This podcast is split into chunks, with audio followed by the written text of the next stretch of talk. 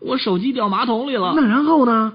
俗话说得好，有困难找网友啊。我就在网上发了一个帖子，问问大家我的手机掉马桶里了，我该怎么办？那那大家都给你出什么主意了？也有人说了，打死也要把手机捞出来，不然马桶堵了还得花钱去掏马桶。这这这也有道理，不能为了一只手机坏了马桶的声誉是吧？还有人建议我勇敢的去把手机拿出来，还说他的一个同事也曾经把手机掉进公司的马桶里了，然后用手去拿，居然拿出两部手机，赚死了那。那是马桶还是聚宝盆呐？